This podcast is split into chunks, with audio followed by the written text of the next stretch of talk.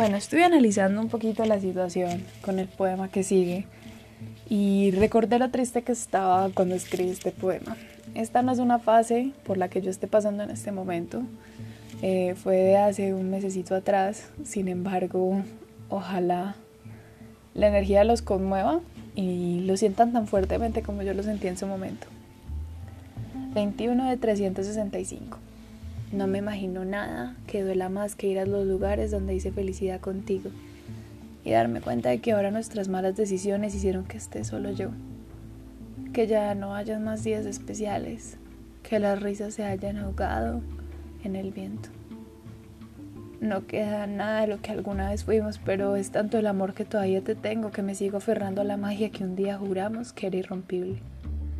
¿Recuerdas cómo me miraste a los ojos aquella vez y me prometiste que nunca dejarías que lo nuestro se rompiera? Si la respuesta es sí, ¿por qué me fui y ni siquiera te diste cuenta? No me fui en silencio, me fui a los gritos y esperé que me detuvieras, pero eso nunca pasó. Seguiste tu camino como si hubieras perdido la memoria. Memoria de los besos mareados, las miradas cómplices, los besos llenos del ritmo del corazón de ambos y todo el universo que un día fue mucho más que un hogar. Y quizá fue que a mí siempre me importaron las cosas más que a ti, pero no pude evitar esperar que si me querías fueras a por mí.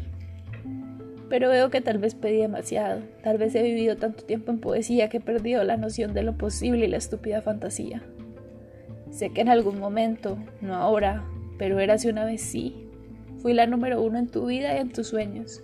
La adrenalina que te hizo salir de mucho pozo que me dijiste una y otra vez que no tenían fondo. Sin embargo, el tiempo y las decisiones apresuradas, el miedo el fracaso, el cambio, el hecho de que quizá éramos los equivocados, nos fueron separando poco a poco hasta que tú sentiste muy probablemente que me odiabas por lo que era, por lo que no podía ser porque me mirabas y en el reflejo de mis ojos solo veías la cuenta regresiva de lo que nos faltaba antes de perdernos. Y un día simplemente nos dejamos de escuchar y nos resignamos. Aquel cuento de hadas se había terminado.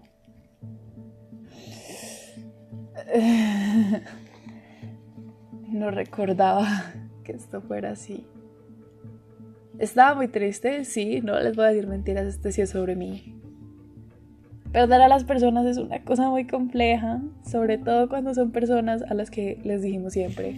He repetido esto en mis últimas semanas porque constantemente los procesos de cambio implican perder personas, incluso no solo de forma romántica, sino de todos los tipos de formas. Este claramente es romántico. Eh, uno espera que cuando se dice siempre con una persona sea un siempre verdadero que esa persona no se vaya, no renuncie y a pesar de todo pelee. Porque tú estás peleando y tú estás dando la guerra y tú... ¿Tú crees que es posible? No siempre es posible cuando hay miedo.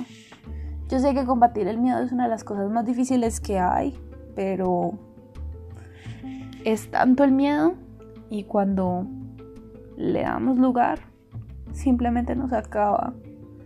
Y yo no quiero vivir con miedo. No quiero vivir con miedo a sentir emociones ni vivir con miedo a enamorarme de alguien. No quiero sentir constantemente que las cosas van a fallar. No quiero levantarme todos los días y ver a una persona y que lo único que piense sea en el momento en el que me tenga que despedir permanentemente. No quiero eso. Y eso me está acabando. Y yo creo que este poema habla de que ya no queremos más cosas temporales, queríamos un siempre y no lo conseguimos y ahora qué vamos a hacer. ¿Nos vamos a estancar en todas las cosas que hemos perdido o vamos a levantarnos y a buscar cosas que sean indestructibles, pero porque nosotros trabajamos porque sean así? No hay cosas indestructibles porque el destino las nombra indestructibles. Son indestructibles porque todos los días hacemos una serie de esfuerzos infrahumanos para que así sea. El amor de este poema se rompió porque ninguna de las dos partes tuvo la voluntad de hacerlo invencible. Pero se puede. La pelea todos los días es no hacerle caso al miedo y tener fe.